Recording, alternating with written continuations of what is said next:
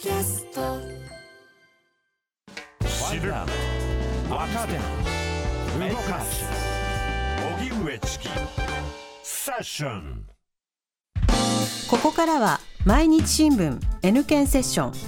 N 検はニュース・時事能力検定を略した言葉で新聞やテレビのニュース報道を読み解く時事力をつけるためのビジネスにも役立つ検定です。毎週月曜のこの時間はそんなニュース・時事能力検定 N 検を目指す方に時事力をつけていただくため一つの時事問題に関するテーマを取り上げ解説とクイズでリスナーの皆さんと学んでいきます。それでは今日取り上げるテーマはこちらです。LGBT 理解増進法が施行も当事者からは懸念の声。性的マイノリティへの理解を促す LGBT 理解増進法が先月16日の参議院本会議で可決・成立。23日に施行されました。しかし性的マイノリティの当事者からは2年前の超党派の議員連盟がまとめた法案と比べ後退したなどと懸念の声が出ています。解説は TBS ラジオニュースデスクの中村久人さんです。久人さんよろしくお願いいたします。よろしくお願いします。通常国会で議論された LGBT 理解増進法ですが、はい、どのようにまとまったんでしょうか？そうですね。今回はその G7 の中で性的マイノリティへの差別を禁止する法律がないのは日本だけだということで今年ほら G7 の議長国ですからね、はい、広島サミットはね。広島でね。そう。だから、まあ、あのなんとかここで持っていかないとまずいんじゃないかと。でしかもその2月にほら岸田総理の秘書官の差別発言があったじゃないですか。だからあれがあって余計岸田総理もねもうきちんとその法案を提出するようにと急げということで、えー、党に指示したわけですよね。はい、でそこで、まあ、自民公明にがその保守派に配慮した法案をまずまとめたと。で、えー、立憲と共産は2年前に超党派議員でまとめたんだからそれでいいじゃないかということでそれをそのまま提出した、うんうん、でさらに日本維新の会と国民民主党が新たな案を提出したと、はい、だからもう3つあったわけですよ最初はね。うんね、そう。で結果的にはその自民公明の案に維新と国民の案の一部を取り入れてこれで4党が賛成するという形となって賛成多数で成立したということなんですよね。はいその中身というのは、はい、あのもともと2年前の超党派議連の条文案では性的指向及び性自認を理由とする差別は許されないっていうふうになっていたんですよね。はい、で自民公明の案はこの性自認というのを性同一性に書き換えたと。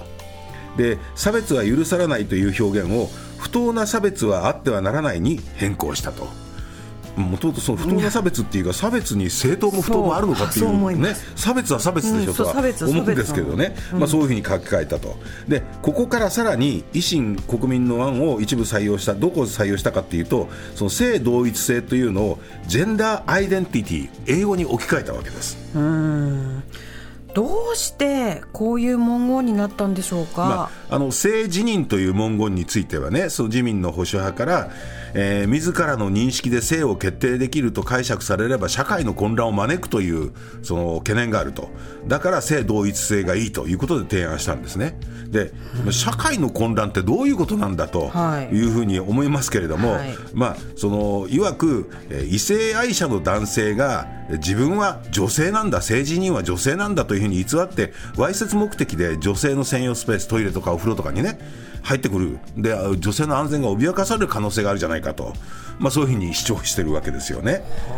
でその最終的に採用された維新国民がそう性同一性と政治に両方を示すあの英語であるジェンダーアイデンティティというね、それをそのまま使おうじゃないかというふうに主張してこれが採用されたということなんですよね。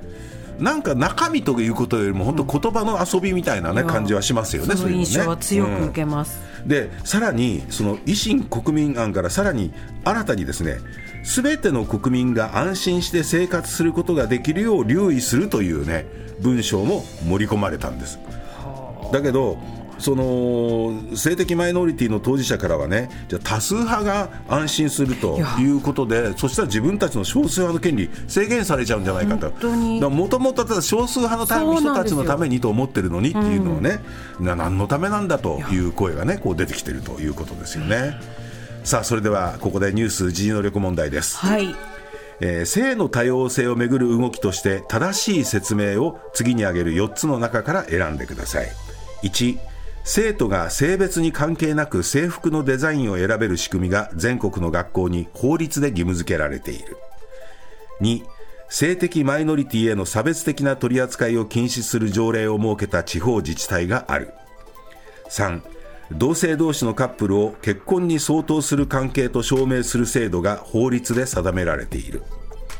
4世界で同性同士の結婚を法律で認めている国はない。さあラジオを聴きの皆さんもどうぞ一緒に考えてみてください。シンキングタイムスタートです。ではリスナーの皆さん一緒に考えましょう。性の多様性をめぐる動きとして正しい説明を次に挙げる4つの中から選んでください。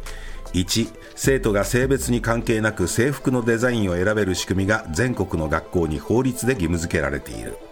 2性的マイノリティへの差別的な取り扱いを禁止する条例を設けた地方自治体がある3同性同士のカップルを結婚に相当する関係と証明する制度が法律で定められている4世界で同性同士の結婚を法律で認めている国はないはい、シンキングタイム終了です。はい、さあ、リスナーの皆さんどうぞ一緒にお答えください。南部さん回答何番でしょう？では、リスナーの皆さん一緒に2番。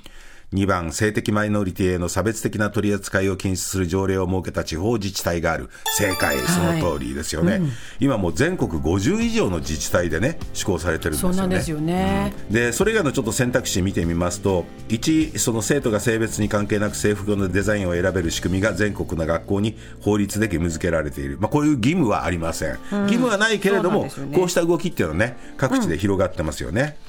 それから、えー、3の同性同士のカップルを結婚に相当する関係と証明する制度が法律で定められている。これは法律では定められていないと。ただだけど結婚に相当するパートナーシップ制度というのを条例で定めている地方自治体はもう今や全国で250以上そうなんですよね、まあ、これがもう数勢になっているということですよね。うん